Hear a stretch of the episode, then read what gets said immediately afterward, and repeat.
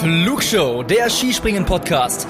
Alle News zum Skispringen der Männer und Frauen, spannende Hintergrundstories und exklusive Interviews. Präsentiert euch das deutsch-österreichische Trio Tobias Ruf, Louis Holuch und Gernot Clement.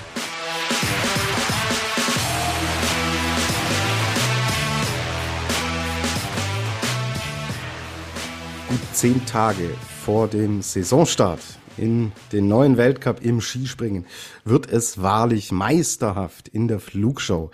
Wir haben jede Menge Meisterschaften, nationale Titelkämpfe gesehen zum Abschluss der Sommerwettbewerbe. Oder ist es tatsächlich vielleicht noch gar nicht der Abschluss? Wir kommen natürlich auch auf den äh, Weltcup-Start in Whistler zu sprechen, wollen uns jetzt aber dem widmen, was auf nationaler Ebene passiert ist. Und natürlich, wenn wir über Meisterschaften sprechen, muss ich den Podcast Meister des Skispringens hier an meiner Seite haben. Und das ist der deutsche Meister, der Europameister, der Weltmeister Louis Holuch. Louis, ich grüße dich. Hallo lieber Tobi, freut mich mit einem Olympiasieger aufnehmen zu dürfen. Ach gut, okay. Louis, ich habe gerade schon gesagt, ja, so ein bisschen fehlt mir gerade die Kreativität zur Aufnahme.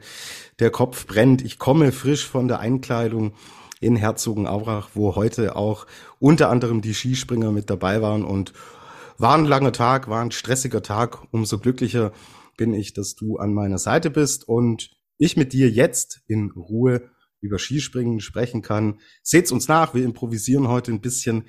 Für die Vorbereitung hat's meinerseits nicht gereicht, aber ihr wisst, der Luis ist dabei, also kann nichts schiefgehen. Ja, Luis, zehn Tage noch, Kommt so langsam die Vorfreude? Wie schaut's aus bei dir?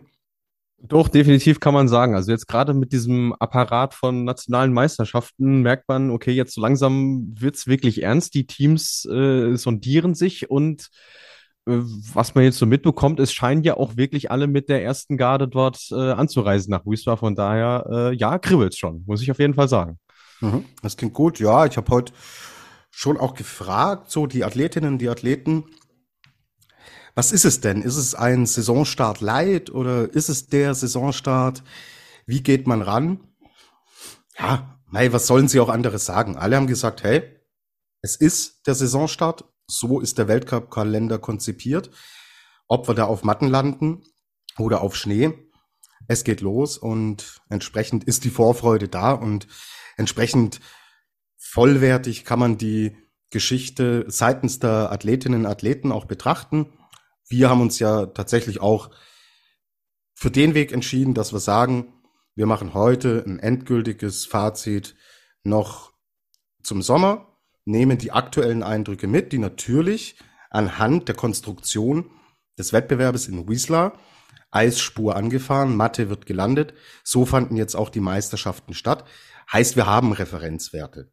Und darauf beziehen wir uns, wenn wir Richtung Whistler blicken und unsere klassische Saisonvorschau auf die Herren und auf die Damen kommt dann im Nachklapp, weil wir eine Pause von zwei beziehungsweise drei Wochen haben. So, Fahrplan für heute, mein lieber Luis. Wo haben denn überall Meisterschaften stattgefunden? Ja, wir hatten einen bunten Blumenstrauß, kann man sagen. Den Anfang haben die Polen gemacht, bereits schon unter der Woche in Sakopane, sind dort tatsächlich auf Eisspur gesprungen auf Matte gelandet, äh, auf der Normalschanze allerdings. Dann hatten wir äh, davor auch noch sogar die Meisterschaften in Österreich. Das heißt, auch die äh, können wir so ein bisschen als Referenz hernehmen. Japan war am Wochenende, Deutschland, Tschechien und die Schweiz zudem auch noch. Gut, okay. Dann haben wir, denke ich, viel vor. Wir haben auch wieder einige Fragen von euch bekommen. Vielen, vielen Dank schon mal dafür. Und dann bleiben wir doch thematisch jetzt äh, dort, wo ich gerade herkomme. Ja, wir bleiben bei der deutschen Mannschaft und waren dort in Hinterzarten und haben ja doch deutsche Meisterschaften gesehen, Luis, die ein bisschen die Tendenz aus den Sommer Grand Prix auch bestätigt haben. Ja, das kann man definitiv so sagen. Also ich würde sagen, bei beiden Geschlechtern gab es mehr oder weniger Favoritensiege. Äh, bei den Damen sowieso, dadurch, dass Katharina Althaus nicht mit am Start war, konnte man davon ausgehen, dass Selina Freitag sich den Titel holt. Das hat sie auch getan.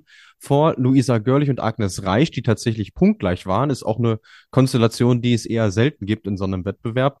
Und bei den Herren war Andreas Wellinger ganz vorne, der ja auch im Sommer Grand Prix schon klar auch der stärkste Deutsche war, vor Markus Eisenbichler, der tatsächlich seinen ersten und einzigen Sommerwettkampf äh, bestritten hat.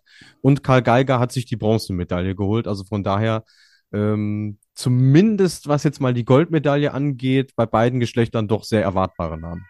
Genau, sehe ich ganz genauso. Und du hast es angedeutet schon, ähm, Katharina Althaus nicht dabei und Softeis K3G 216, die Namen werden immer cooler hier, fragt, wo war Katar Althaus? Also wir haben vom DSV nur die Mitteilung bekommen, dass sie äh, einen privaten Termin hatte an äh, dem Samstag, den 22.10. und deswegen äh, nicht mit am Start war. Genau, die Info hatte ich auch. Ich habe sie gesehen heute, habe mit ihr sprechen können. Aber ganz ehrlich, private Termine sind private Termine und das geht uns nichts an, warum Katharina Althaus nicht mit dabei war. Ich kann nur so viel sagen, sie ist putzmunter, sie hat mega Bock auf den Saisonstart und ähm, bester Laune, so wie man sie natürlich auch kennt, äh, hat sie heute Rede und Antwort. Ähm, nee, du weißt, was ich meine. Ja, äh, hat sie hat sie mit uns gesprochen heute. Wie gesagt, sorry Leute, ich bin konzentrationstechnisch noch nicht ganz da. Ähm, alles gut, Kata geht super. Sie hat mega Lust auf das, was da kommt in der neuen Saison. Hat ja über ihre Ziele auch gesprochen und schon auch über die Dynamik, die innerhalb der deutschen Mannschaft so am Entstehen ist. Finde ich ganz spannende Punkte. Kriegt ihr dann im originalen O-Ton von uns auch, wenn wir auf die Saison der Damen vorausblicken. Ja, Luis, ähm, Thema Andy Wellinger. Ähm, ja, Andy Wellinger hat das bestätigt, was wir in den Sommer Grand Prix gesehen haben. Da ist einer gut drauf, zumindest leistungstechnisch. Ja, ich denke mal, äh, äh, sagen wir mal, so mental, psychisch wird es ihm auch äh, gut gehen, so wie das Sommer äh, bislang für ihn gelaufen ist. Also viel besser hätte es eigentlich gar nicht sein können. Und ich meine, äh, wie gesagt, dieser Meistertitel, der kommt jetzt überhaupt nicht von, von ungefähr. Und im Grunde genommen hat er für die Vorentscheidung ja schon im ersten Durchgang gesorgt, als er 110,5 Meter auf die Platte gebracht hat und dann den anderen schon gezeigt hat, jo, ähm, er ist aktuell tatsächlich diese, diese berühmte, berüchtigte Nasenlänge vorne. Und äh, Beide Sprünge haben mir äh, sehr gut gefallen. Ähm, war ja jetzt für die auch die erste Begegnung mit dieser äh, umgebauten Schanze. Von daher, äh, nee, wirklich top, was er da abgeliefert hat. Und ähm, ich denke mal, so wie er die Vorbereitung jetzt äh, angegangen ist, so kann er definitiv äh, ja besten besten Mutes in den Winter starten. Genau, über Umbau der Schanze sprechen wir, würde ich sagen, am Ende des Segments zur deutschen Meisterschaft. Ähm, aber bleiben wir bei Andy Wellinger. Auch ihn habe ich getroffen heute. Er hat sich viel Zeit auch für uns genommen und ja, mei, ein Andy Wellinger mit seinem Gemüt, der ist fast immer gut gelaunt und kommt immer sehr erfrischend daher und sehr locker und sehr entspannt. War er heute natürlich auch und hat so ein bisschen auch berichtet, dass die Tendenz ja schon zu Beginn des Jahres immer besser wurde. Es kam dann diese, ja, Zeitpunkt technisch schlechter hätte man es nicht timen können, diese Corona-Infektion, weil hat er so nicht gesagt, aber wir unter uns Kollegen und äh, ja haben auch gesagt, hey, wenn der fit geblieben wäre, der wäre mit nach, äh, nach Peking geflogen. Und er war in so einem ähm, Aufwind Moment äh, zu dieser Zeit, dass ihm dort auf diesen, dieser ungewöhnlichen Kleinschanze vor allen Dingen auch alles zuzutrauen gewesen wäre. Und die Tendenz hat sich dann ja fortgesetzt. Wir erinnern uns auch hinten raus in der Saison, Saisonfinale Planitzer. Da war Wellinger im Endeffekt, ja, der stabilste und konstanteste deutsche Springer und er hat sich dann einer Meniskusoperation unterziehen lassen. Ähm, auch ein klassischer Wellinger Satz, gesagt, ja, das Knie ist kaputt, damit habe ich jetzt abgefunden, damit muss ich leben, damit mache ich weiter und springen kann ich trotzdem und hat ansonsten sehr gut trainieren können. Also kein Vergleich zu vielen Jahren davor, wo es immer wieder Rückschläge gab und ja, die Leichtigkeit scheint tatsächlich zurück zu sein und entsprechend gut war der Eindruck, den ich persönlich von ihm bekommen habe heute. Und die Ergebnisse sprechen ja im Endeffekt für sich. Also da hat einer wirklich den Sommer auch genutzt, um sich total in den Vordergrund zu springen und ja, er war die letzten ein, zwei Jahre immer ein bisschen Wackelkandidat.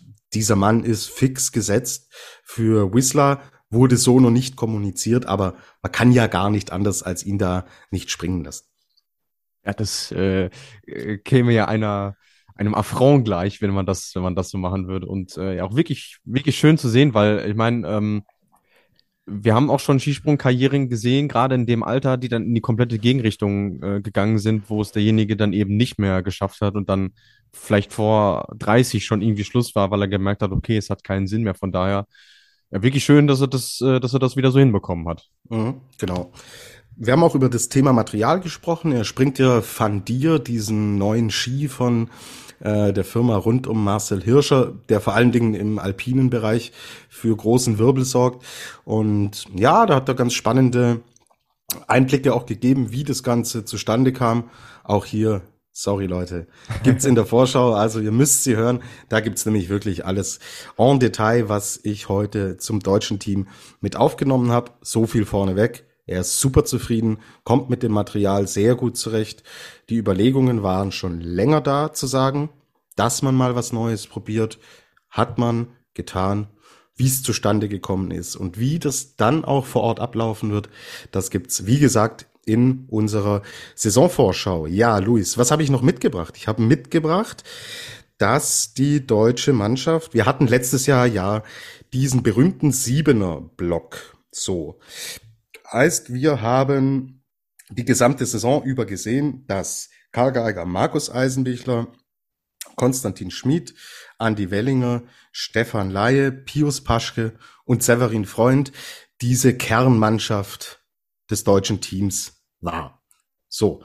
Klar, es gab mal nationale Gruppen, die haben wir gesehen. Da durften andere sich dann versuchen, aber diese sieben Leute sind im Endeffekt die ganze Saison über durchgesprungen. Man hatte zwischenzeitlich sieben Startplätze, meistens waren es sechs Startplätze und deswegen hat's da, ja, wir haben es ja oft gesagt, wir beide hätten uns ein bisschen mehr Dynamik, bisschen mehr Veränderungen äh, gewünscht, hat man nicht gemacht und so geht man auch im Endeffekt diese Saison an. Jetzt ist Severin Freund nicht mehr dabei. Wissen wir, ist zurückgetreten, heißt, es gibt eine siebte Stelle, die unbesetzt ist. Und wer wird die belegen, lieber Luis?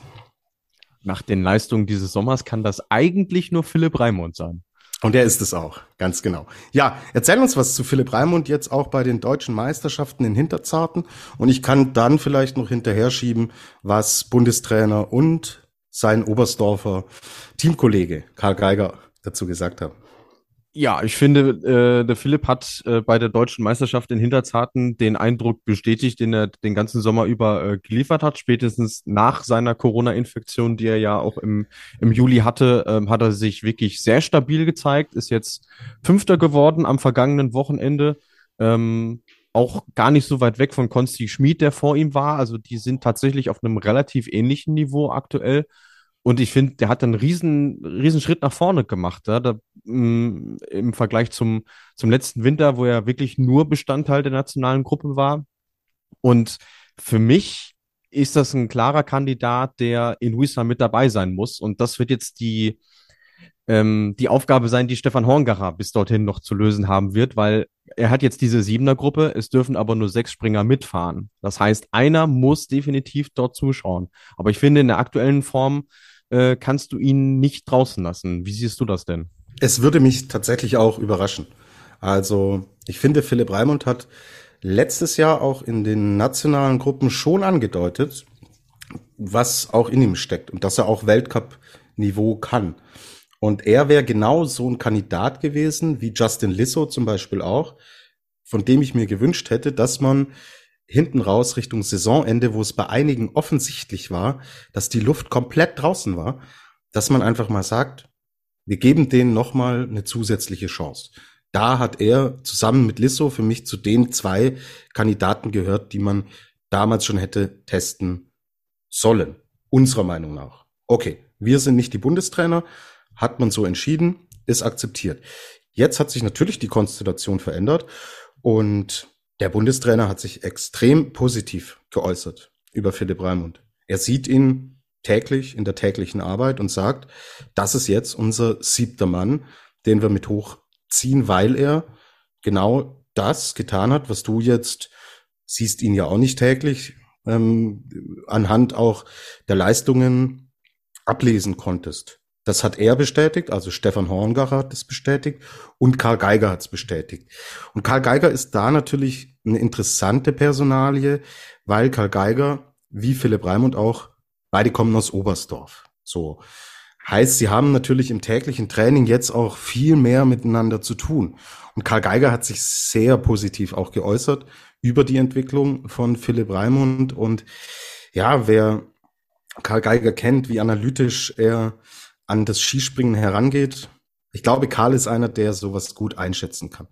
Und ja, Mai, nutzt diese Chance. Wenn er wirklich so gut drauf ist, wie man jetzt ähm, anhand der Ergebnisse sieht und was im engsten Umfeld über ihn gesagt wird, fände ich es tatsächlich fast fahrlässig, wenn man ihn nicht in diese Sechsergruppe nimmt. Ähm, Mai, wie stellt sich die Sechsergruppe auf? Wellinger ist gesetzt. Karl Geiger ist gesetzt. Markus Eisenbichler fix dabei. Konsti Schmid ist Vierter geworden. Ähm, jetzt in der deutschen Meisterschaft. Konsti ist dabei. Also vier von äh, sechs Plätzen sind belegt. Bleiben noch zwei Plätze übrig. Und dann sei mutig und probier's doch wirklich mal aus und nimm ihn mit. Das ist so das, worauf ich tatsächlich setzen würde. Finde ich auch, zumal wir ja diese besondere Konstellation haben, dass die letzten Sprünge vor dem Weltcup-Auftakt nie so nah dran waren wie jetzt halt. Das heißt, du hast aktuell eine sehr verlässliche ähm, Aussagekraft darüber, wie gut jemand in Form ist. Und bei diesen Kämpfen um diese Plätze ist es ja immer so, die Jüngeren müssen was bieten, um an den Älteren vorbeizukommen. Und genau das hat er jetzt in diesem Sommer und gerade jetzt nochmal mit der deutschen Meisterschaft gemacht. Und deswegen sind wir uns da, glaube ich, sehr einig. Wir beide würden ihn, wären wir Bundestrainer, definitiv mitnehmen. Ja, eine viel bessere Bewerbungsmappe kann er nicht abgeben. Ja. Und es ist nicht nur die zeitliche Komponente, dass sie so nah dran sind. Es sind ja auch die ganzen Umstände, dass man auf Eisspur anfährt und auf Matten landet in Hinterzarten ging es jetzt mit der Eisspur leider nicht, weil es so, tatsächlich okay. zu warm war, ja. Aber okay, klar. Gut. Ja. Aber äh, es, er kommt trotzdem, äh, er scheint gut drauf zu sein. Also warum ähm, ja.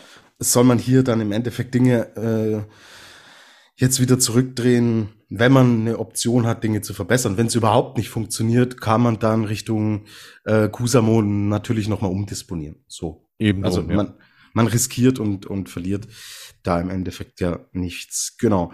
Das, wie gesagt, sind so unsere Ideen, wie dann die Aufstellung am Ende des Tages aussehen wird.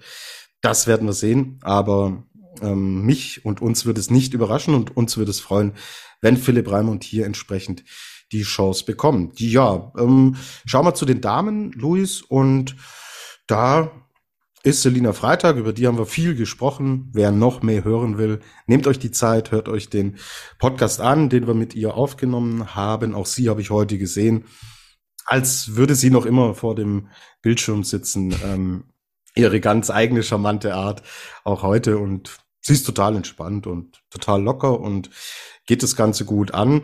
Und ja, dahinter stellt sich die Mannschaft mehr oder weniger von selber auf, Luis. Also ich meine, Althaus Freitag müssen wir nicht diskutieren. Die Nummer ist durch. Wie siehst du sonst die Konstellationen?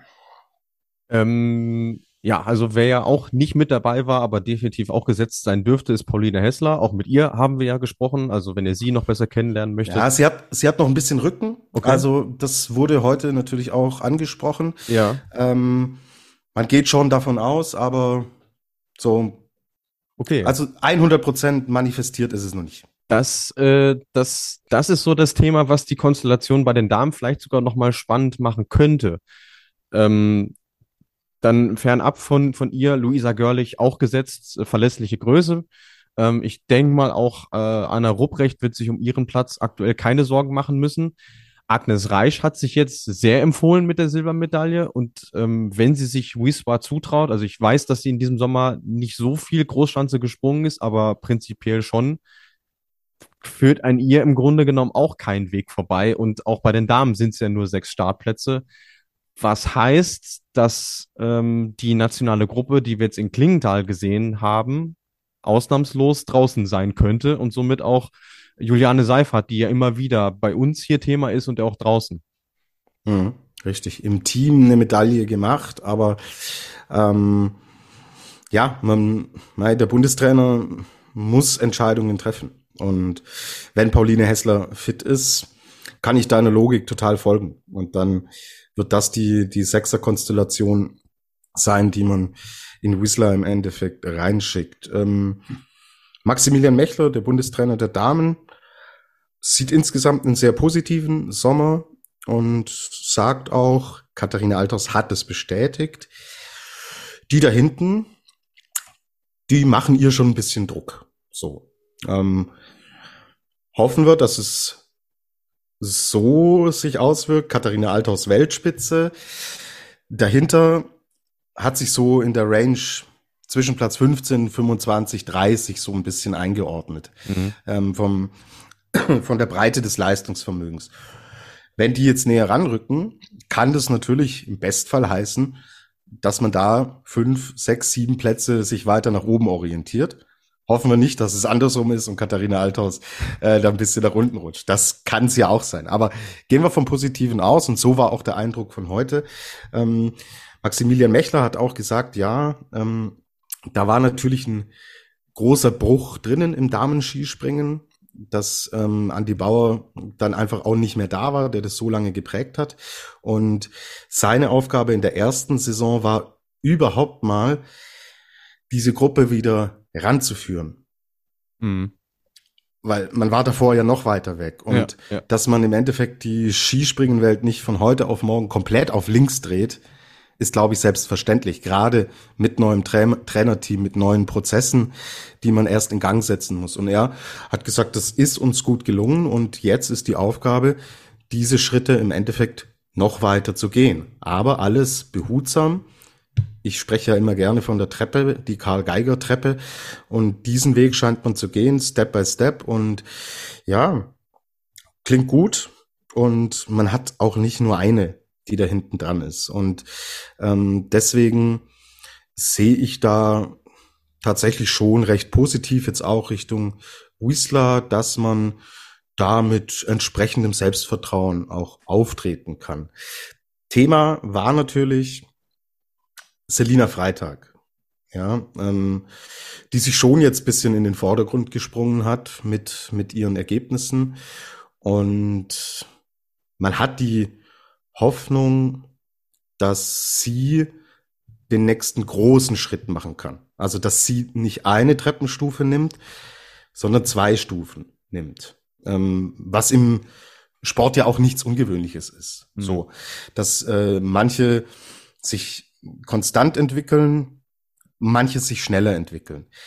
Und das würde wiederum natürlich eine neue Dynamik erzeugen, die für die deutschen Damen meiner Meinung nach extrem wichtig wäre. Nicht nur der Fokus komplett auf Katharina Althaus, sondern du hast ein zweites Zugpferd mit dabei. Und das würde für die Dynamik dahinter, glaube ich, nochmal einen großen Fortschritt bedeuten.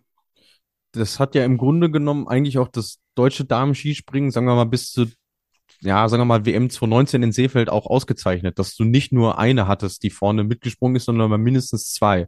Das hat sich dann alles leider Gottes ein bisschen verschoben, natürlich auch durch viele Verletzungen. Carina Vogt, glaube ich, das beste Beispiel dafür. Ähm, aber das, das sehe ich auch als, als durchaus möglich für den, für den Winter. Und vor allem würde es ja auch noch begünstigen, dass du es im Nation Cup mal wieder schaffst, zumindest mal aufs Treppchen zu springen, weil sie das jetzt in den letzten Saisons halt nicht mehr geschafft haben. Und was mir auch noch aufgefallen ist, gerade jetzt im Vergleich zu den Herren, ähm, da kommen jetzt Jahrgänge 2007, 2006, 2004. Ähm, das gibt's bei den Herren nicht. Da ist keiner dabei, der jetzt irgendwie auch nur in der Nähe von dem Weltcup-Team ist. Und das sieht bei den Damen schon besser und deutlich anders aus und äh, kann auch da wieder nur für eine positive Dynamik sorgen. Mhm. Genau. Und deswegen werden wir es genau im Auge behalten, aber auch für die Damen gibt's eine explizite Saisonvorschau. So, jetzt wollen wir kurz über die Schanze sprechen in Hinterzarten. Ähm, war ja viel in den, in den Schlagzeilen. Leider nicht positiv, ja, kann man so sagen, eher äh, auf, äh, auf komödiantische Art und Weise. Vielleicht, Luis, gibst du uns einfach ganz kurz ähm, einen Einblick, worum geht's in dieser Thematik, Schanze in Hinterzarten, ähm, wie bewertest du jetzt die Wettbewerbe, die wir sehen konnten, die wir gesehen haben und auch die große Thematik, Thema Stützpunkt? Ja, sagen wir mal so, ähm, es, es wurde jetzt auch höchste Zeit, dass, dass die Schanze mal wieder wirklich fertig wird, weil eigentlich hätten wir schon mal mindestens einen Sommer Grand Prix, vielleicht sogar zwei drauf sehen sollen. Und das ist gerade für, äh, für Hinterzarten, was ja immer schon noch ein Begriff ist in der Skisprungwelt, schon essentiell, dass diese Schanze äh, da ist und dass sie auch genutzt werden kann. Eben im Hinblick auch auf den Stützpunkt. Hinterzarten ist Bundes- und Olympiastützpunkt, also äh, Freiburg-Hochschwarzwald heißt da ja offiziell.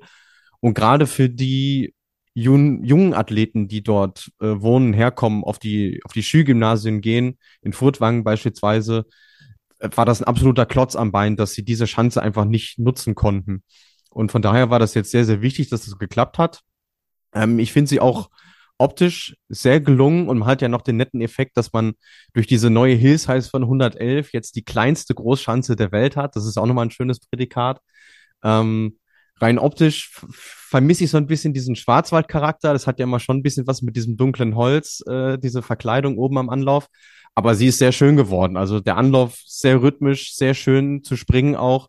Weiterhin eine schöne Flugkurve, aber es haben alle auch unisono gesagt, du musst trotzdem schon auch gut springen. Also es ist jetzt nicht nur dadurch, dass der Anlauf ein bisschen einfacher ist, äh, dass du dich irgendwie ausruhen könntest oder so, sondern klar, du startest mit einer äh, hohen Höhe raus, aber du musst weiterhin Vollgas geben. Und da, das ist eine sehr gute äh, Voraussetzung für alle, die, ähm, wenn du die Chance hinbekommst, dann hast du schon mal viel geschafft. Dann, dann äh, kannst du deinen Sprung auf viele andere Chancen übertragen. Und von daher ähm, hat es mich auch persönlich sehr gefreut, dass das jetzt geklappt hat und dass diese, diese Kuh, dieses elendige Großprojekt äh, auch nicht das einzige in Deutschland, was ja nicht ganz so gelungen ist, auch im schanzentechnischen Bereich, äh, dass das jetzt endlich abgeschlossen ist und äh, dass wir dann in der Wintersaison dort auch einen äh, hoffentlich schönen Damenweltcup sehen dürfen.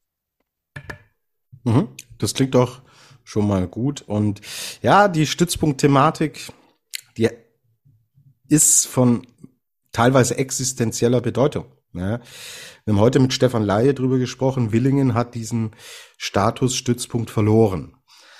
Und Stefan Laie hat auch gesagt, boah, das ist natürlich ein herber Rückschlag. Ähm, er selber ist diesem Stützpunkt entsprungen und sagt auch, boah, damit wird man zu kämpfen haben und damit ähm, kann man natürlich auch, ja, klingt jetzt hart, was ich sage, hat er so nicht gesagt, ich zitiere ihn nicht, aber damit kann man auch Punkte aus der Wintersportkarte eventuell streichen. Ja, also finde ich finde ich eine, eine wirklich brisante schwere Thematik. Und ja wer Stefan Laie heute gesehen hat der hat da schon auch mitgelitten. Und mein baut ja auf dem auf was du jetzt im Positiven auch über ähm, Hinterzarten gesagt hast. So wir bleiben mit Fragen von euch bei den deutschen Meisterschaften. Wieso sind bei den deutschen Meisterschaften Franzosen mitgesprungen? Fragt Kamera und Drohnenbilder. Ähm, das ist gar nicht mal so ungewöhnlich, weil grundsätzlich ähm, diese Meisterschaften offen sind. Das heißt, es kann sich jeder anmelden, der Lust hat. Und die Franzosen haben auch in ihrem eigenen Lande jetzt nicht so viele Möglichkeiten. Also klar, sie haben Courchevel und sie haben Chauneuf, das war es dann aber im Grunde genommen auch. Und die sind auch zu früheren Zeiten, wo es noch ein richtiges französisches Nationalteam gab, das auch in in Mannschaftswettbewerben mitgesprungen ist, bei Olympia und solchen Geschichten, die sind sehr oft in Hinterzarten gewesen, weil es eben nicht so weit weg ist von der Grenze. Und die haben dann eben die Möglichkeit genutzt. Die sind dort auch auf Trainingslehrgang gewesen, haben gesagt, hey, wenn wir eh schon da sind, springen wir doch einen Wettbewerb mal mit und gucken eigentlich mal, wie wir so dastehen. Und für die war das, glaube ich, auch eine gute Referenz oder sagen wir eine aussagekräftige Referenz, weil ihre Leistungen jetzt nicht besonders gut waren. Das muss man auch sagen. Mhm. Und ist, ich kenne es äh, aus dem Biathlon auch sehr gut. Auch da sind offene Meisterschaften, Landesmeisterschaften gang und gäbe, dass jetzt im, bei den deutschen Meisterschaften waren Schweizer dabei, Italiener mit dabei, Amerikaner mit dabei, dass ein Benedikt Doll bei den französischen Meisterschaften zum Beispiel mitgemacht hat ähm, und da auch performt hat, hat er uns heute auch berichtet. Ähm, also ist ist ein äh, ist ein Prozedere, was was normal ist und was ich auch total gut finde und ähm, dass man da auch zeigt, hey, man arbeitet hier nicht gegeneinander, sondern auch miteinander und ja, für Referenzwerte und so Anhaltspunkte finde ich das sehr gut, dass man das entsprechend gestaltet. Wenn jetzt beispielsweise, okay, im Bereich Frankreich Skispringen schwierig, aber äh, wenn jetzt ein Franzose, eine Französin, eher eine Französin, deutsche Meisterin, also er gewonnen hätte, ja. wäre die bestplatzierte Deutsche, also wenn Selina Freitag Zweite geworden, wäre sie offiziell deutsche Meisterin. So ist es dann vom Regelwerk her abgedeckt. Markus Eisenbichler Best. Die Lea ist auch wieder da. Hi. Was sagt ihr zum deutschen Kommentator? Die Frage muss ich abändern. Luis, was sagst du zum deutschen Kommentator? Ich war mit dem Weltcup in Sölden beschäftigt. Ich habe es nicht gesehen. Äh, ja, ich muss eigentlich sagen, ich habe es auch nicht mit Ton sehen können, weil ich auch äh, unterwegs äh, gewesen bin. Das, äh, also ich hätte es rein akustisch auch gar nicht verstanden. Deswegen äh, kann ich dazu leider auch nichts sagen. Also ich nehme mal an, äh, da bezieht sie sich auf den Livestream von, von den Meisterschaften, den es ja gab und der ja auch in den letzten Jahren, Tobi, du erinnerst dich, immer mal wieder Diskussionsthema war bei uns, was so die Qualität angeht. Ich würde jetzt sagen, von den bisherigen drei Ausgaben, die wir mit der Flugshow abgedeckt haben, war dies schon die beste. Also zumindest da kann man ein positives Fazit ziehen. Okay, dann behalten wir das so. Gut. Ähm, Wenn es super außergewöhnlich war und Einfluss auf die Zukunft hat, Lea, dann schreib uns da unbedingt. Genau, wahnsinnig viele hab, äh, haben uns gefragt, was wir von Andy Wellinger halten, ähm, ob wir überrascht sind. Ich denke, wir haben ähm, klar gemacht, dass wir das sehr positiv sehen, dass wir alles andere als überrascht sind. Und Carla Epps hat gefragt, wenn Wellinger seine Form halten kann, ob wir ihm ein Podium oder Sieg in dieser Saison zutrauen. Davon gibt's meinerseits ein klares Ja. Schließe ich mich an. Und wir haben ihn auch natürlich gefragt nach Zielen und er hat gesagt, hinten raus mit dem Wellingerschen, äh, spitzbübischen Grinsen, ja, so bei der einen oder anderen Siegerehrung dabei zu sein, hätte er nichts dagegen. So, ja. Also, auch an die, Statement, sehr schön, ja. Auch an die Wellinger traut sich selbst offensichtlich viel zu. MNJCB. Wessen Auftritt hat euch am meisten überrascht, sowohl positiv als auch negativ? Hm, also ich meine, Philipp Raimund ist so ein Grenzfall. Überraschte einen jetzt eigentlich noch nach den Leistungen, die er gebracht hat? Ähm, ich, ich bin da immer streng, was solche Maßstäbe angeht. Sagt nein, hat mich nicht überrascht. Ähm, negativ fällt mir jetzt ehrlicherweise auch nichts ein. Äh, bei den Damen würde ich noch hervorheben wollen, äh, Nathalie Armbrust da, die ja eigentlich nordische Kombiniererin ist. Richtig.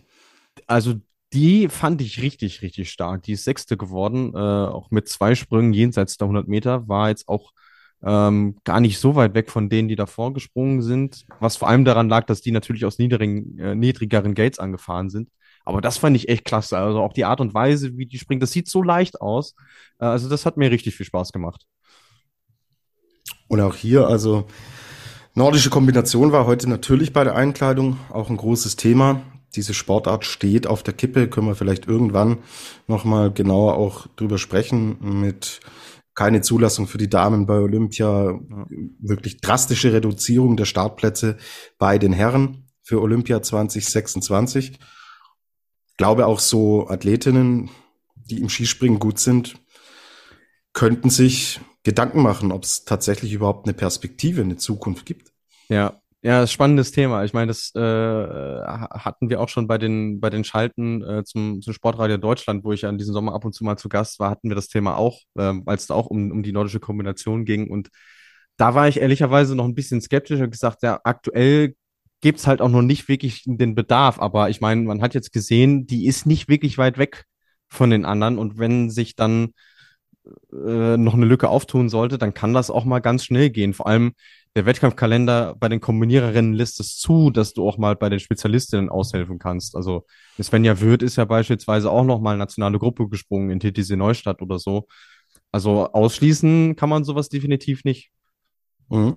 behalten wir natürlich für euch alles im Blick. Und ja, ich habe jetzt die Ergebnisliste auch nochmal aufgemacht. Also eine wirklich negative Überraschung erkenne ich nicht, sehe ich nicht. Also sie haben das alle relativ gut, souverän und entspannt gemeistert. Der eine besser, der andere schlechter, aber den krassen Abfall nach unten, den kann ich bei den Damen und bei den Herren nicht erkennen. So, dann korrigiere mich, aber ich glaube, zum Thema Deutschland sind wir damit eigentlich gut durch, oder? Ja. Gut, denke ich. Dann auch. gibt's hier auch natürlich die österreichischen Meisterschaften in Ran, Ramsau und am Leidereck, Leiderer Eck, Leidereck. Leidereck, so, ja. Leidereck. Ja, ich dachte, ähm, wir sagen mal was anderes außer Pongau. Ja, super. Also, okay, wunderbar. Ähm, können wir darüber sprechen? Gernot Clement gewinnt bei den Damen und bei den Herren und im Team gewinnt Gernot Clement mit Gernot Clement. Äh, der Mann ist einfach gut drauf, oder? Ja, damit können wir das Thema eigentlich auch abhaken, weil die Leistungen haben einfach für sich gesprochen, ja. Genau, super. Glückwunsch an Gernot Clement. Lass uns jetzt zu den österreichischen Meisterschaften kommen. Hi, Kelze Pries. Und lass uns hier mit den Damen anfangen. Und da hat Eva Pinkelnick dem jungen Gemüse mehr oder weniger gezeigt, äh, wo es lang geht. Sie hat die Konkurrenz deklassiert. Ja, aber wirklich auf, auf beiden Schanzen tatsächlich. Also in, in der Ramsau waren es 14,8 Punkte zu Sarah Marita Kramer. Und äh, am Tag drauf waren es, ja, Kopfrechnen war auch schon mal besser bei mir, äh, über 20 sogar. Also, ja, also für mich ehrlicherweise auch so ein bisschen überraschend. Ich meine, dass sie auf Normalschanze aktuell sehr gut war, haben wir in Rüschnow gesehen, als sie ihren ersten Sommer Grand Prix Sieg geholt hat. Aber dass das auch am Leidereck so deutlich ausgefallen ist, das, äh, das kam schon äh, überraschend. Ähm, aber natürlich dann äh, umso verdienter. Und ähm, sie hat es ja auch gesagt, sie hat jetzt in diesem Sommer nochmal an Details gearbeitet, fühlt sich aktuell sehr, sehr wohl, nicht nur ähm, was das Material angeht, sondern eben halt auch im Team und ähm, auch analog zu Wellinger. Ich meine, sie, sie springen ja zumindest für den gleichen Rennstall, was das Equipment angeht, auch wenn eine andere Marke draufsteht. Ähm, es passt aktuell bei ihr einfach und ähm, dadurch kommen solche Ergebnisse dann eben auch zustande. Also ähm, Shampoo, sagt man hier, glaube ich. Shampoo, sagt man in der Flugshow. Das ist absolut richtig. Neben Eva Pinkelnick, also wir haben jetzt gerade Überraschungen im, im deutschen äh, Bereich, da wurde gefragt. Ich finde schon auffällig, dass Chiara Kreuzer so ein gutes Wochenende hingelegt hat. Also Chiara Kreuzer kam ja aus einem extrem hohen Level, dann ging es aber boah, rasant meiner Meinung nach und doch überraschend deutlich nach unten. Das sind jetzt aber Ergebnisse, darauf lässt sich im Hinblick auf die Saison jetzt tatsächlich aufbauen. Also ähm, sie wurde ähm, Zweite im Pongau, du, du, machst mich fertig mit deinen Abkürzungen, ähm, hinter Eva Pinkelnick und dann ist sie in Ramsau Dritte geworden. Also für Chiara Kreuzer denke ich auch ein äh, guter äh, Fingerzeig in Richtung Whistler und damit dürfte sie sich auch tatsächlich in die Mannschaft gesprungen haben. Ja, also ich glaube, da, da besteht gar kein äh, Zweifel drüber. Ich meine, es war ja jetzt auch wirklich ein, ein, ein Rumpfspringen, was es da gab. Also die waren in der Ramsau waren sie zu acht, in äh, im Pongau zu siebt. Also aktuell ist halt auch nicht viel Auswahl für, für Harry Rotlauer. Ich meine, äh, Julia Mühlbacher laboriert immer noch so ein bisschen am, am Rücken. Zu Daniela Eraschko-Stolz gibt es seit dem Ende des Winters gar nichts Neues, außer dass sie weiterhin auf den Mannschaftslisten des ÖSV steht. Also da wissen wir gar nicht, ob die zurückkommt. Ähm, dann gäbe es ja noch eine Sophie Sorschak, wo es aktuell wilde Gerüchte gibt, ob sie nicht vielleicht einen Nationenwechsel nach Estland anstrebt, was ich aktuell auch nicht so wirklich deuten kann. Also man, man will den Österreicherinnen nicht, nichts Böses, aber aktuell stellt sich die Mannschaft halt auch so ein bisschen von alleine auf. So ehrlich muss man so sein. Ja, genau. Aber mein, solange die Qualität ganz vorne passt, ähm, ist es ein Thema, denke ich, mit dem man leben kann. Lass uns zu den Herren gehen und lass uns hier über die österreichischen Meister sprechen. Wir haben einmal einen Sieg von Manuel Fettner, der im Pongau gewinnt und Stefan Kraft, der in Ramsau gewinnt. Ja, Manuel Fettner, das scheint eine Stab also ja, wir haben die Saison noch nicht mal angefangen, aber ähm, so, wir haben es auch in den Sommer Grand Prix gesehen, so da ist scheinbar eine Stabilität wirklich da inzwischen, ja. Ja, ähm, ich hätte ehrlicherweise erwartet, dass die Titel andersherum vergeben werden. Also Fetten auf der Normalschanze, mhm. Kraft auf der Großschanze, aber ähm, dass es jetzt andersrum gekommen ist, spricht auch nochmal dafür, wie gut äh, der Fetti aktuell äh, in Form ist.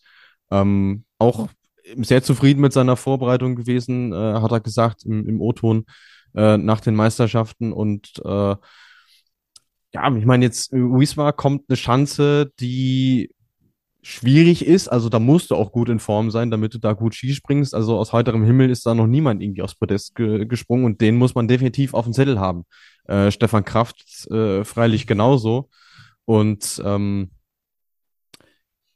ja, also bei, bei, bei Fettner scheint so ein bisschen das Phänomen zu sein, er kriegt jetzt nochmal die dritte Luft, so gefühlt. Also mit den Erfolgen, äh, die er jetzt aus der letzten Saison äh, mitgebracht hat, hätte er auch sagen können, okay, besser wird's nicht mehr, ich verabschiede mich, tschö, aber ähm, das schaut richtig gut aus aktuell. Auch die Art und Weise, wie er springt, wie viel Energie drin ist. Ja, da haben die Österreicher wirklich äh, einen Mann für, für ganz vorne aktuell, mindestens mal. Mhm. Und er wäre ja dann im Endeffekt nicht der Einzige, weil auch ein Stefan Kraft das oft gezeigt hat und auch jetzt einen guten Eindruck macht. Klar sind die Dinge immer nicht überzubewerten, aber Leute, Whistler ist in zehn Tagen und wir nehmen heute am Dienstag, den 25. auf. Freitag in einer Woche geht's mit der Quali los. Ich denke, man kann da recht positiv nach vorne schauen. Die Frage ist natürlich immer, das hier sind österreichische Meisterschaften. Wie ist denn der Referenzwert gegenüber den anderen Nationen? Das kann keiner seriös jetzt beantworten. Andere Chancen, andere Bedingungen, andere Anlaufspuren. Deswegen nicht überbewerten, aber wir wissen natürlich um die, ähm, um die Breite hat Bundestrainer Stefan Horngacher heute auch nochmal deutlich hervorgehoben, ähm, was in Österreich da vorangegangen ist bei seinen Landsleuten. Und wenn man weiß, wie gut diese Mannschaft letztes Jahr schon in der Breite performt hat, hat es meiner Meinung nach schon Aussagekraft, wenn man sich da innerhalb eines so starken Teams durchsetzt. Ja, definitiv. Und auch für Andy Wiethölzel wird es schwierig sein, äh, die Mannschaft überhaupt für Wiesbaden zusammenzustellen. Ich, äh, die haben natürlich noch das Glück, dass sie einen siebten Startplatz haben. Das heißt, äh, er muss nicht ganz so viele äh, äh, zu Hause lassen. Wenn du überlegst, äh, Daniel Huber äh, war jetzt noch nicht mit dabei. Der ist jetzt diese Woche in Innsbruck erst auf Eisspur wieder mit eingestiegen äh, nach seinem Knorpelproblem. Aber Mei, du hast äh, Leute wie so ein Daniel Schofenig, der jetzt auch den nächsten Schritt nochmal gegangen ist, Jan Hörl sowieso. Ähm, Siegspringer Aschenwald ist aktuell auch immer noch ein Thema. Also von daher, äh, ja, äh, da ist das wieder nicht drum äh, zu beneiden, um diese Entscheidung, die er da treffen muss. Mhm. Wir haben eine Nachricht bekommen von Rachel.rbgr. Janni Reisenauers starker Auftritt bei der österreichischen Meisterschaft. Wir sprechen von einem zehnten Platz im Pongau und einem vierten Platz auf der kleinen Schanze in Ramsau. Kannst du zu ihm was sagen, Luis? Ja, äh, auch bei ihm verfestigt sich so die Tendenz, ähm, dass, dass die Form aktuell sehr gut ist. Also er hat in, in Hinzenbach äh, seinen ersten Sommer Grand Prix Punkt überhaupt geholt. Ähm, bei einem Springen, was ja sehr gut besetzt war, wie wir wissen. Ähm, auch da aus der nationalen Gruppe gekommen. Also das, das sah schon gut aus. Ich würde aber sagen, er ist ähm, nur noch so ein bisschen Außenseiterkandidat auf, auf die Plätze. Ich könnte mir gut vorstellen, dass derjenige, dass der derjenige sein könnte, der dann, wenn es im COC auch losgeht, derjenige ist, der diesen Startplatz sichern soll. Und dann ist es ja bei den Österreichern auch so, wer den holt, bekommt den auch und dass er dann ab der Vier-Schanzentournee äh, sich beweisen darf. Also aktuell mh, würde ich sagen, er ist knapp nicht mit dabei, aber ist natürlich, natürlich schön. Wir sprechen hier von einem, was ist er? Er ist Jahrgang 97, also auch kein junger mehr, also kein, kein junges Talent mehr. Ähm, aber nötigt mir Respekt ab, äh, so lange dabei zu bleiben und sich äh, jetzt noch seine Chancen zu erarbeiten. Also finde ich genau. gut. Ich glaube, die Chancen stünden besser, wenn es andersrum gelaufen wäre. Mhm. Also wenn er auf der kleinen da einen vierten macht, äh, auf der Großschanze einen vierten gemacht hätte, mhm. hätte es wahrscheinlich noch mal mehr Grund zum Nachdenken gegeben. So sind natürlich andere, glaube ich, eher in der äh, Pole Position und um zu sagen, hey, so starten wir mal in den Weltcup. Aber das hat mir ja zum Beispiel im österreichischen Team auch sehr gut gefallen, dass da mehr Dynamik drinnen war und dass man da auch tatsächlich mehr Rotation innerhalb der Mannschaft hatte. Hatte teilweise auch äußere Einflüsse, aber man hat es trotzdem gemacht und man hat es ge erfolgreich gemacht und entsprechend breit ist diese Mannschaft dann am Ende des Tages aufgestellt. Zweiter Punkt, den ich auch zum Thema Jahrgang 97 sagen will, auch das war Thema heute in Herzogenaurach. Wir haben auch mal Stefan Horngacher gefragt. Ähm, es hat sich tatsächlich ein bisschen verändert. Also er sagt, so 25 ist das neue 20, auch im Skispringen.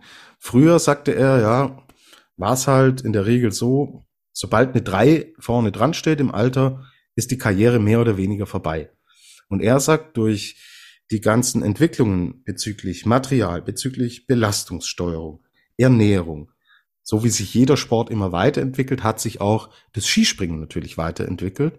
Und er sagt, das ist dann auch ein Grund, warum jetzt zum Beispiel ein Andy Wellinger mit 27, ja, der ist mit 17 oder ist der mit 17, 18 ist der Olympiasieger in der Mannschaft geworden und sagt, das wird immer weniger werden und wir werden es in der zur Regel auch haben, dass man auch mit 25 im Endeffekt eine Karriere erst so richtig in Gang setzen kann. Mhm. Das fällt mir halt ein, wenn wir über Thema Jahrgang 97 sprechen, weil das heute auch Thema war. Und Mai, Manuel Fettner, Kamil Stoch, die machen es ja vor. Also das war früher ein Alter, da waren Karrieren zu Ende.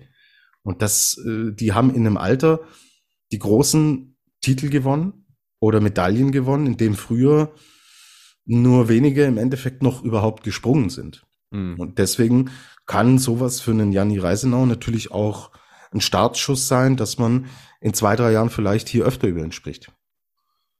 Gut möglich, ja. Ist äh, definitiv auch nochmal was, was äh, das Herren-Skispringen vom Damen-Skispringen unterscheidet. Da ist der Altersschnitt äh, nochmal deutlich, deutlich niedriger und wahrscheinlich der Kontrast deshalb auch so krass, wenn du dann Jahrgänge 2003 oder 4 vorne in der Weltspitze mit hast und bei den bei den Herren sind halt die jüngsten vielleicht Jahrgang 2002, die so gerade Seniorenalter irgendwie so verlassen haben. Aber äh, ja, wenn man jetzt so drüber nachdenkt, äh, auf jeden Fall ein spannender Punkt, definitiv. Ja, und ist, glaube ich, auch im Vergleich Damen-Herren eine logische Geschichte, mhm.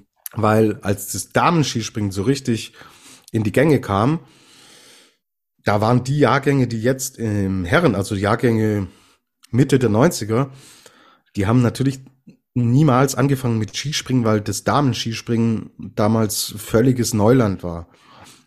Heißt, die haben im Endeffekt die höheren Jahrgänge haben dann angefangen, als das Damen-Skispringen so richtig ähm, interessant wurde. Deswegen sehen wir die jüngeren Jahrgänge. Aber das Herrenskispringen war schon, schon viel, viel länger natürlich interessant und auch lukrativ und ein Karriereweg. Und deswegen haben sich da im Gegensatz zu den Damen diese Verhältnisse verändern. Irgendwann wird man vielleicht bei den Damen genau die gleiche Entwicklung sehen. Das verschiebt sich aber natürlich noch um ein, zwei Generationen, denke ich. Ja, wäre auf jeden Fall schön, weil dann könnte man sagen, okay, jetzt ist das Damenskispringen tatsächlich gesetzt äh, und hat sich so etabliert, dass man sagen kann, okay, das geht, das geht alles einen, einen, einen gesünderen Weg, weil wenn man schon sagen muss, okay, dass da irgendwelche Teenager vorne mitspringen, ist vielleicht auch nicht das allerbeste. Äh, so ehrlich muss man dann, muss man dann schon sein. Okay. Abschließend. Und Punkt LAR. Oder unklar. Glaubt ihr, ein Österreicher kann heuer den Gesamtweltcup aufmischen? Welcher? Fragezeichen. Ich denke, er bezieht sich auf die Herren. Bei den Damen müssen wir mit Sarah Marita Kramer nicht drüber sprechen. Hm. Was machen wir? Gesamtweltcup der Herren. Ja, hm. ich, ich traus Stefan Kraft auf jeden Fall zu. Ich glaube, Krafti, wenn er gesund bleibt, muss man immer auf der Rechnung haben. Die Fettner-Geschichte ist schon wirklich beeindruckend. Glaube aber für die ganz große Kugel wird's nicht reichen. Hier steht aufmischen. Glaube, er kann schon, ja, da schon einige Wettbewerbe, da kann er für richtig Wirbel sorgen. Glaube aber nicht, dass man konstant von ihm erwarten kann, dass es bis zum Ende um die große Kugel geht. Ich bin auch ehrlich, sehe auch Stefan Kraft nicht als Top-Favoriten auf den Gesamtweltcup. Als Top-Favoriten sehe ich ihn auch nicht, aber ich habe mir gerade noch mal die Gesamtwertung von der letzten Saison aufgemacht. Da war er Fünfter. Und wenn man überlegt, dass der wirklich einen Monat Streichergebnisse am laufenden Band hatte, ja. dann da bist du schnell mal vorne mit dran, Top 3 Von daher sagen, ja, den, den musst du auf jeden Fall auf dem Zettel haben. Aber was mir jetzt aktuell auffällt, auffällt, äh, wie schwierig das eigentlich wird, äh, den Gesamtweltcup-Sieger vor Whisper schon zu tippen. Äh, da fürchte ich mich aktuell noch so ein bisschen vor. Ähm, aber mein Geheimkandidat wäre das tatsächlich Daniel Schufenig. Ähm, dem traue ich das zu, dass er äh, vielleicht im Gesamtweltcup sogar unter die besten zehn kommt. Mhm. An was machst du es fest? Ähm, äh, Konstanz vor allem. Also, habe jetzt in diesem Sommer äh, einige Sprünge von ihm gesehen. Da war keiner dabei, wo er nach hinten rausgefallen ist. Äh, ein Sprungstil, den er auf viele Chancen auch übertragen kann, was auch wichtig werden wird bei den vielen Wettbewerben, die wir haben. Ähm, und der ist jetzt aus dem Juniorenbereich raus. Das heißt, der kann sich jetzt voll und ganz äh, auf sein Ding konzentrieren. Und deswegen, äh, ja, habe ich so ein paar Aktien an ihm. Mhm. Und ist in einer super starken Mannschaft. Das kommt natürlich noch dazu. Ja. Das ist ein Riesenfaktor. Und also, vielleicht auch einer, den nicht ganz so viel auf dem Zettel haben, der äh, noch so ein richtig, bisschen unter Radar schwebt. Der große Druck, der, den haben andere, aber ja. er selbst kann sich natürlich an einer Mannschaft orientieren, die qualitativ und quantitativ sehr gut aufgestellt ist. Werden wir sehen. Wir sind gespannt und haben dann natürlich unseren österreichischen Gesamtweltcupsieger, der jetzt schon feststeht, auch wieder mit dabei, wenn es in der Saisonvorschau um den österreichischen Skiverband geht. Dann ist nämlich Gernot Clement wieder mit am Start. So, Deutschland, Österreich hat der deutsch-österreichische Skispringen Podcast abgehakt. Teil zwei kommt jetzt. Dann schauen wir genauer nach Polen und haben noch Fragen für euch. News haben wir auch noch mit dabei. Pause. Gleich geht's weiter.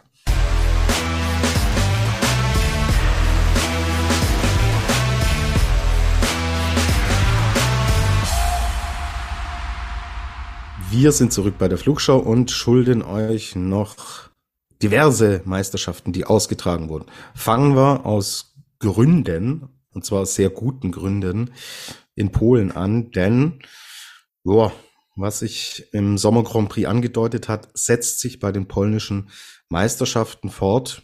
Louis, es gibt einen Top-Favoriten für den Weltcup-Auftakt in Wiesla.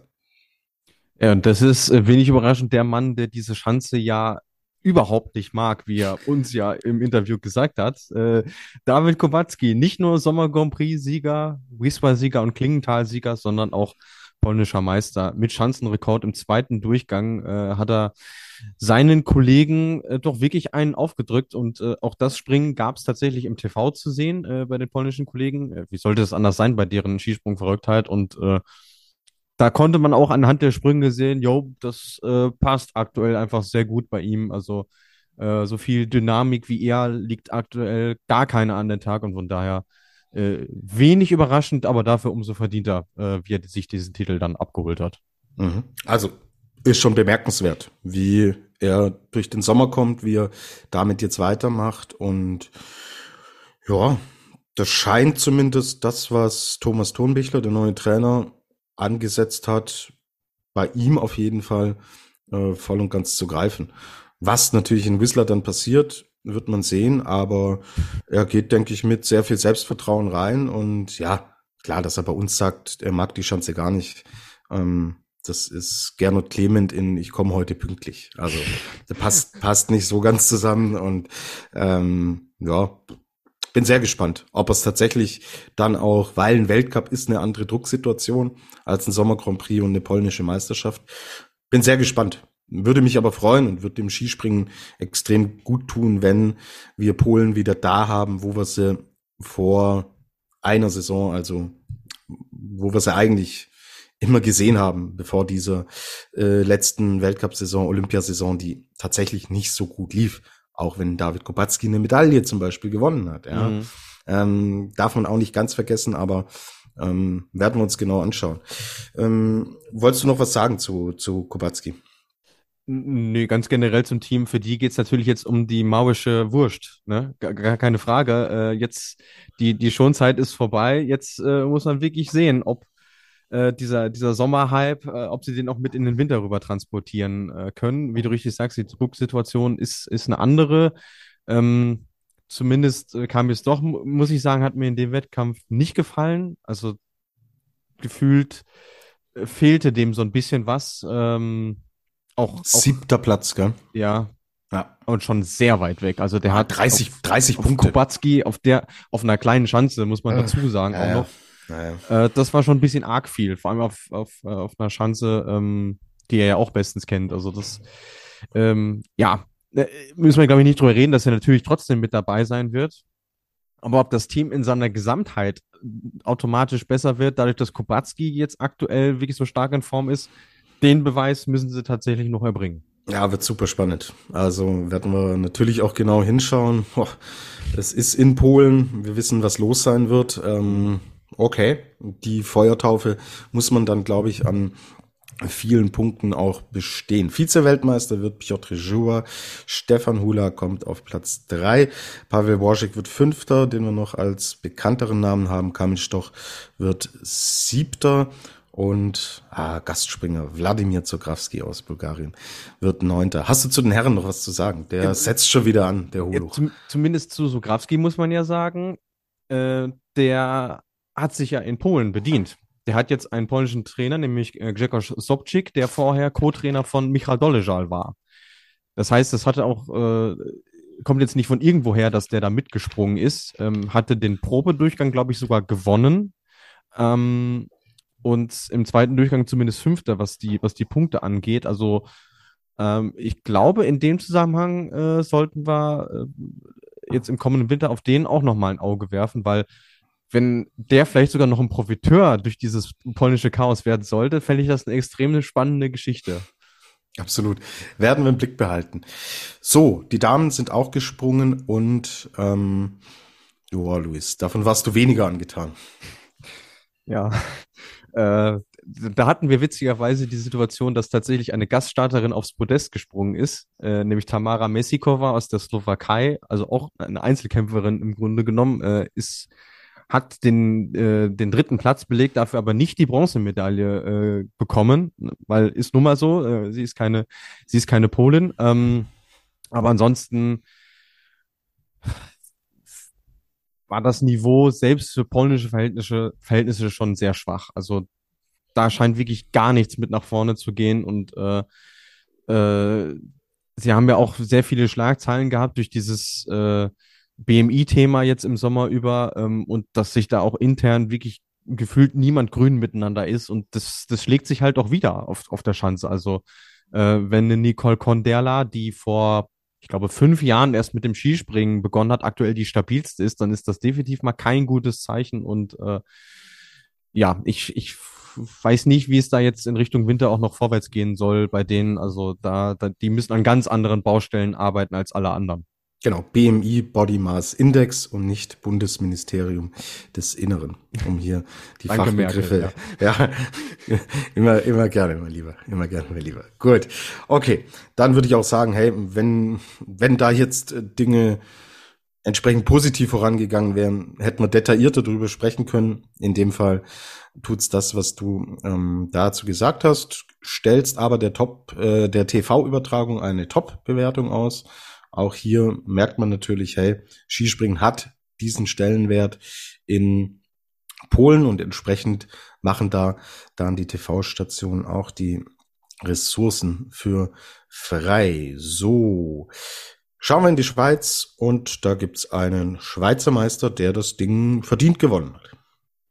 Ja, Gregor de Schwanden, äh, aktuell und auch im Sommer Grand Prix ja schon der stärkste des Teams. Äh, auch sehr deutlich vor Dominik Peter. Was sind es? 28,5 Punkte, wenn mich mein äh, mathematisches, äh, mein, mein innerer Taschenrechner nicht täuscht. Also von daher auch äh, erwartbar wie ebenso verdient. Davon haben wir keine Bewegbilder gesehen, deswegen können wir euch jetzt zu den Sprüngen per se nichts sagen, aber ich denke mal, ähm, ja, beide äh, leistungsgerecht.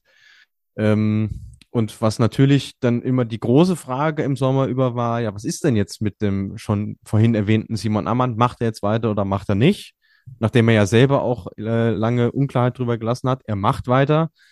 Aber ich sag mal, jetzt sein, sein siebter Platz bei dieser Schweizer Meisterschaft war jetzt kein, äh, kein Empfehlungsschreiben, sagen wir mal so. Und wenn Kilian Payer dabei gewesen wäre, wäre es wahrscheinlich ein achter Platz gewesen. Kilian Payer hat, hat noch Probleme, Louis. Genau, er hat sich jetzt für Wismar auch quasi schon mal abgemeldet. Er leidet unter einer Patellasehnenentzündung. Äh, mein Vater würde jetzt sagen, das gab es zu unserer Zeit noch nicht. Ähm, aber ja, es ist eine Kniereizung, die ähm, ihm aktuell das Sprungtraining nicht möglich macht, auch jetzt schon seit längerem. Ähm, könnte auch ein, ja, ein Zeichen von Überlastung sein, aber das ist jetzt äh, so gemutmaßt von mir. Also ihn werden wir in Wismar nicht sehen drücken ihm aber natürlich die Daumen, dass es dann wieder für, für Ruka reicht. Ich denke mal, das ist ein realistisches Ziel, weil das ist noch einen Monat hin. Ähm, und von daher auch gut, dass man da auf Nummer sicher geht. Mhm. Alles klar. Gut, dann wollen wir noch über äh, eine Dame sprechen. Da hatte, hatten wir uns große Sorgen gemacht in Klingenthal, als die Bilder kamen. Aber klingt so, als wäre sie mit dem blauen Auge davon gekommen. Ja, das blaue Auge war es zum Glück nicht, sondern nur eine blaue Hüfte, aber auch die dürfte mittlerweile wieder verschwunden sein. Emily Torazza, es äh, haben sicherlich damals auch einige gefragt, ja, was ist mit ihr, aber ihr geht's gut. Sie ist äh, bei den Schweizer Meisterschaften mitgesprungen, hat dort die Silbermedaille geholt hinter Sina Arnett.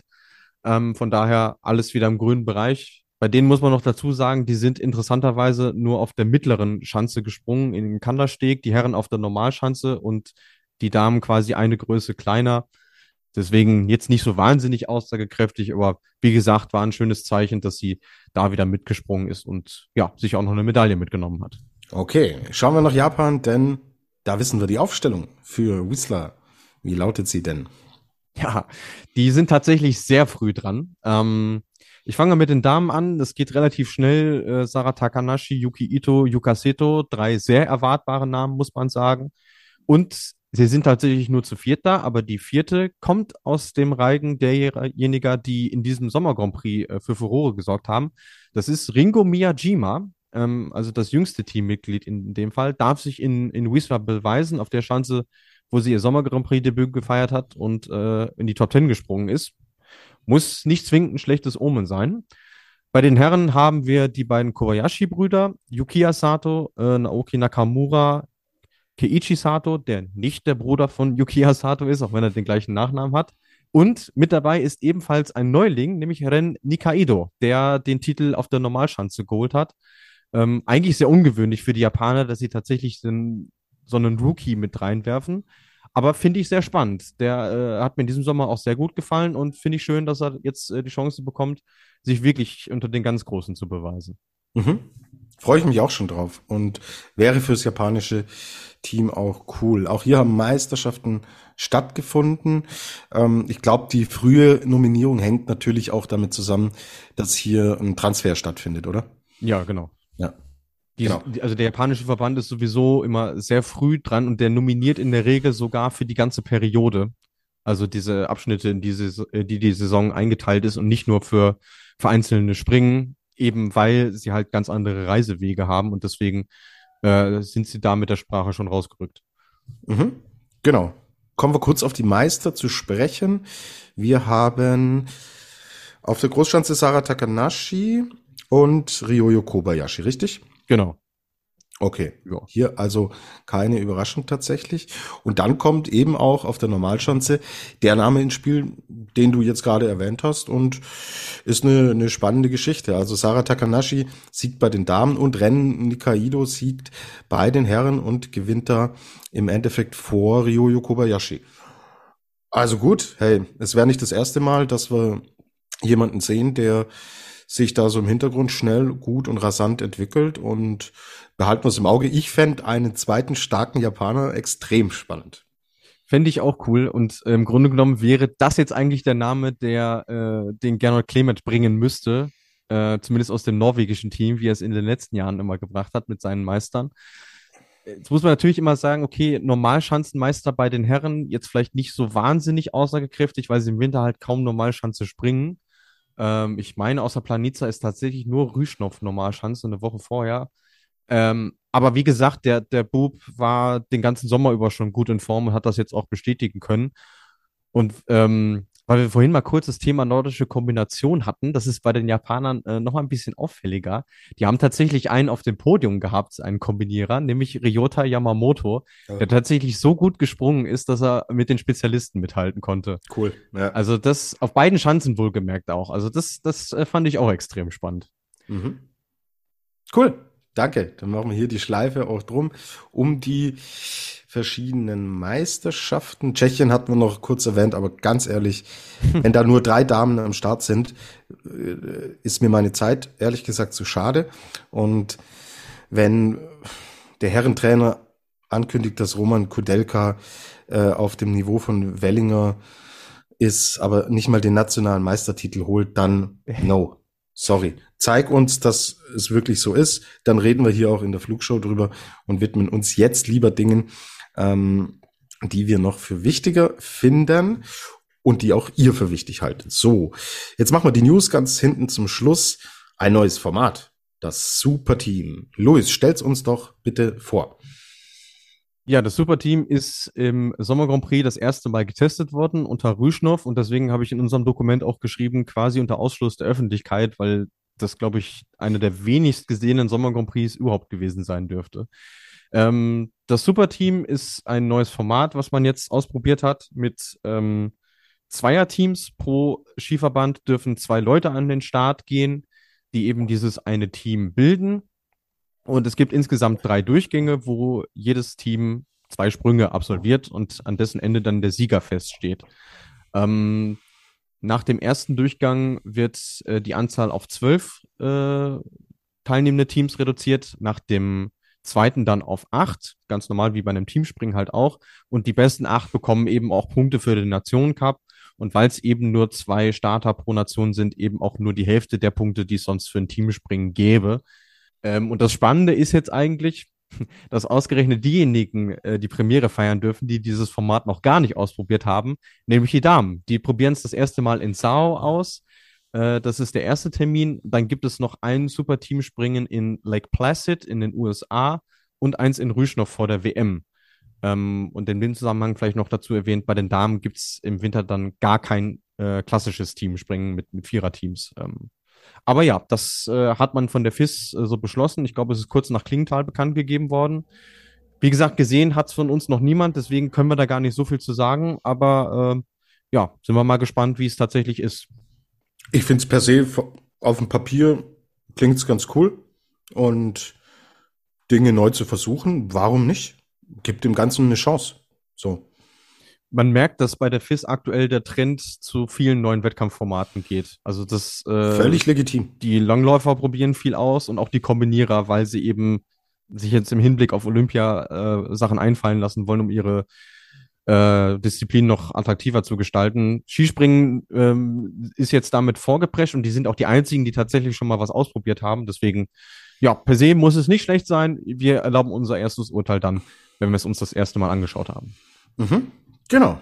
Gut, also Paula hat uns da per E-Mail auch gefragt und ja, auch, dass wir uns probiert und testet. Ich persönlich finde es gut. Wenn es nichts ist, kann man es immer noch streichen. So, wir haben ein Karriereende, das ich tatsächlich auch sehr überraschend fand. Szene Preutz.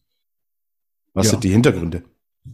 Also ich muss erstmal sagen, ging mir ähnlich, als ich das, als ich das gelesen habe. Aber je länger ich drüber nachgedacht habe, desto verständlicher finde ich es eigentlich, weil er gesagt hat, ähm, er hat jetzt ähm, sich halt auch andere äh, Ziele vorgenommen. Also er möchte ähm, in den wissenschaftlichen äh, Bereich gehen und ich glaube, wir können das ganz gut beurteilen, weil wir ja mit einigen Athletinnen und Athleten auch im Kontakt sind und wissen, wie schwierig das ist, Leistungssport alleine auszuüben, aber dann parallel eben noch ein Studium.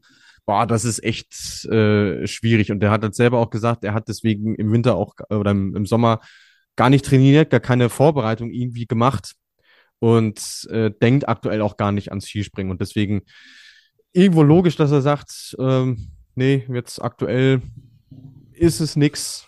Ähm, hat jetzt nicht endgültig ausgeschlossen, dass es nicht vielleicht doch nochmal macht, aber aktuell sieht es stark danach aus, dass er sagt, äh, nee, das war's. Und ich glaube, der Junge weiß sehr gut, was er kann und was er letzte Saison geleistet hat. Und der ist sich wahrscheinlich auch im Klaren drüber. Viel besser als das wird es auch nicht mehr. Und von daher äh, allerhöchsten Respekt davor, weil ich bin nach wie vor der Meinung, es wäre einfacher oder der einfachere Weg gewesen, an seinem Sport festzuhalten, sie jetzt aber in was komplett Neues zu stürzen. Das nötigt mir sehr viel Respekt ab. Mhm. Geht mir ganz genauso. So, wir haben eine Entscheidung des Internationalen Skiverbandes, was Athletinnen, Athleten, nicht nur im Skispringen aus Russland und Belarus angeht. Sie bleiben weiterhin ausgeschlossen. Ich finde es gut, richtig konsequent. Punkt. Ja, schließe ich mich an und ähm, äh, ich möchte dazu auch nur sagen, es, äh, die Situation, äh, was das Thema angeht, hat sich ja nur verschlimmert als verbessert. Warum also hätte man noch mal eine andere Entscheidung treffen sollen? Absolut. Und damit denke ich, ist das Thema auch ähm, kurz, knackig, aber ähm, wie ich es inzwischen jetzt auch für an, angemessen ähm, äh, halte, durchgesprochen. So, dann, Luis, schauen wir uns noch kurz an, was wir an Fragen hier noch offen haben. Lass mich in das Dokument schnell schauen.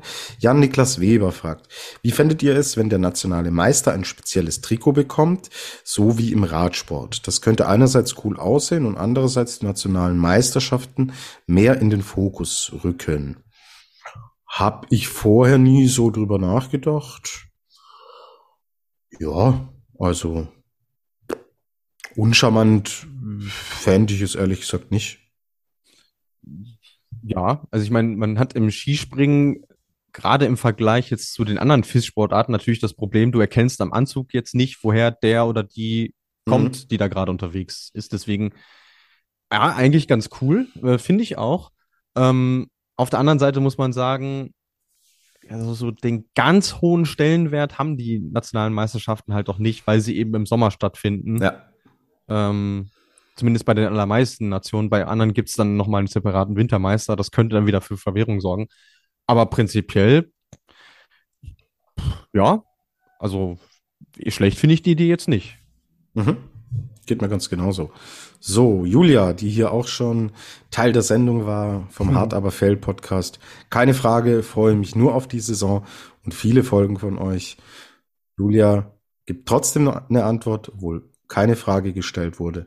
Wir freuen uns auch und wir freuen uns, dass du und ihr da draußen so treu uns hier die Stange haltet in der dritten Saison, die wir mit der Flugshow begleiten dürfen. Schreibt uns weiterhin. Wir nehmen es immer sehr, sehr gerne mit rein in die Sendung und freuen uns über jegliches Feedback, das wir bekommen. So, sind alle Fragen abgearbeitet. Hier steht jetzt noch ein Punkt in unserem Sendungsplan. Ich weiß nicht, was da kommt. Ich höre jetzt einfach zu und Luis, bitte.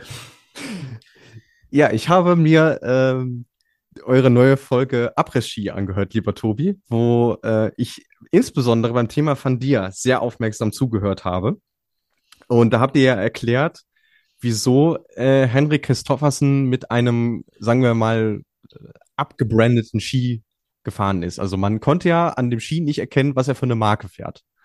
Und habe das begründet mit dem FIS-Reglement, wo ja drin steht, äh, so grob gesagt, dass der äh, der Hersteller des Skis tatsächlich auch ja, Sportequipment herstellen muss und keinen Bezug zu anderen Bereichen haben darf.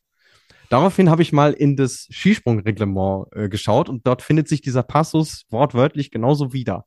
Deswegen habe ich mir dann die Frage gestellt, darf Andreas Wellinger dann auch mit Van Dier Ski springen?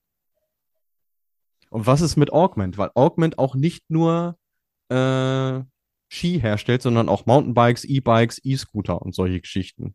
Naja, gut, okay. Diese, diese zweite Geschichte mit Augment, die können wir. Das ist nichtig, dieses Element. Ich meine, ja. wer einmal Tennis gespielt hat, weiß, dass Head nicht nur Ski hm? herstellt. Okay. So. Ja. Ähm, hm. Ja. Wir werden sehen in Whistler. Uh. Das ist natürlich die Frage. Also es, also es gibt natürlich jetzt schon Unterschiede zwischen Skispringen und Skialpin. Ich will jetzt gar nicht aufs Regeltechnische eingehen, aber der große Punkt, was ja die Thematik war im Skialpin, deswegen Après-Ski, unser Ski-Alpin-Podcast, wer sich dafür interessiert, hört gern rein, ähm, war, dass in diesem Van Dier-Logo auch einer der Bullen von Red Bull. Red Bull ist Teilhaber, sogar Mehrheitsanteil, äh, Besitzer dieser neuen Skimarke Van Dier. Und das ist genau dieser Punkt, warum man sagt, hm, da ist man sich noch nicht sicher, muss man in die Regularien schauen, weil da eventuell natürlich auch diese Werbeplatzierung drauf sein könnte. Ist im Skispringen natürlich eine andere Geschichte. So, wenn, klar, der Hersteller im Skipool offiziell heißt Flüge.de. Der Hersteller offiziell im Skipool heißt äh, BWT. Mhm. So, äh, okay. Das äh, hat für mich irgendwie, hm, ich weiß es nicht, dass man im Ski Alpin das konsequent macht. Achtet mal drauf, im Ski Alpin seht ihr auf dem Ski keine Werbung. Da ist der Hersteller drauf, et voilà. Und Punkt. Ja, stimmt. Dass man jetzt aber sagt, hm, wir lassen, wir müssen von dir überkleben lassen, weil da Werbung drauf sein könnte, dann das fände ich im Skispringen super inkonsequent. Weil BWT, Flüge.de, das ist Werbung. Und wir sehen sonstige Dinge auf den Skiern, Werbung, Werbung, Werbung. Und dann kannst du da nicht sagen, aber von dir darf nicht diesen einen Bullen zeigen. Ja. Meine Meinung. Ja, ich habe mir jetzt im Vergleich nochmal angeguckt, den, den Alpinski, den Christoffersen ja vorgestellt hatte mit Marcel Hirscher zusammen. Und das Logo, was auf dem Ski drauf ist, ist genau das gleiche, auf dem, äh, was auf dem Ski drauf ist, was Andreas Zwellinger jetzt in Hinterzarten gesprungen ist. Mhm. Daher kam mir die Frage erst. Ist da der Bulle drauf? Ich habe es nicht vor Augen. Ja. Mhm. Ja, ja, also das Logo ist tatsächlich exakt das gleiche. Also ich fände es super inkonsequent, wenn man im Skispringen da sagt, ja, nee, geht nicht, muss man überkleben. Mhm. Weil wir alle wissen, wie Skisprung-Ski aussehen. Ja. Und da klebt alles Mögliche drauf. Das so. ist richtig, ja. Und dann kann das kein Argument sein. Äh, sind wir mal gespannt. Es äh, ist mir in dem Zusammenhang auf jeden Fall aufgefallen und deswegen auch äh, nochmal der, der Blick ins Reglement, aber es ist tatsächlich exakt der gleiche Wortlaut. Deswegen mhm. Äh, fand ich diese Frage sehr spannend und ähm, werde in Wiswa ein genaues Auge drauf haben. Das werden wir alle haben, werden wir alle tun. Und dann war das jetzt unsere letzte Folge vor dem Saisonstart, der dann kommt am Wochenende in zehn Tagen. Hast du die Zeiten zufällig im Blick? Sonst mache ich sie schnell auf. Ja, ich habe es tatsächlich. Ich, Go ich for it. Bitte. Wie jedes Jahr eine Excel-Liste zusammengeschrieben. Los geht's. Am 4.11., das ist der Freitag, um 14 Uhr die Qualifikation der Damen, um 18.15 Uhr die Qualifikation der Herren. Samstag und Sonntag braucht euch jeweils nur eine Uhrzeit für den Beginn des Wettkampfs melden. Bei den Damen ist es 12 Uhr, bei den Herren 16 Uhr. Ähm, und tatsächlich auch die einzigen Weltcup-Wettkämpfe, deren Startzeiten nicht durch die großartige Fußball-Weltmeisterschaft in Katar beeinflusst sind. Aber das ist ein Thema, was wir dann in der Vorschau nochmal besprechen werden. So werden wir es tun. Damit sage ich Danke an euch da draußen. Vielen lieben Dank an dich, Luis, für heute. War wie immer sehr cool, kurzweilig und mega informativ mit dir. Und dann müsst ihr jetzt, ja, knappe zwei Wochen auf uns verzichten. Dann gibt's aber Flugshow-Content satt bis rein in den April sogar. Heißt, wir melden uns nach Wiesler dann zurück mit einer Rückschau auf Wiesler. Dann gibt's die Vorschau auf die Herren. Dann gibt's die Vorschau auf die Damen. Und dann nimmt ab Kusamo, also zwei Wochen nach Wiesler, nimmt der ähm, Weltcup so richtig Fahrt auf bei den Herren. Woche später dann auch bei den Damen.